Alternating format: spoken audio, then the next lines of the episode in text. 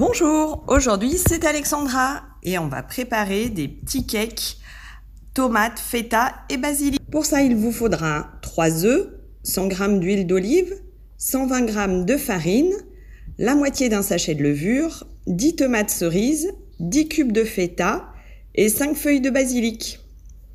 Pour la recette, on commence par préchauffer notre four à 170 degrés. On fouette les œufs avec l'huile d'olive. On rajoute la farine et la levure. Ensuite, on coupe nos tomates en petites rondelles. On les rajoute avec la feta. On coupe notre basilic et on l'ajoute également dans la préparation. On mélange bien. On verse notre préparation dans nos petits moules à cake et on enfourne pour 20-22 minutes en fonction de votre four. On laisse refroidir. Vous n'avez plus qu'à démouler et déguster. Bon appétit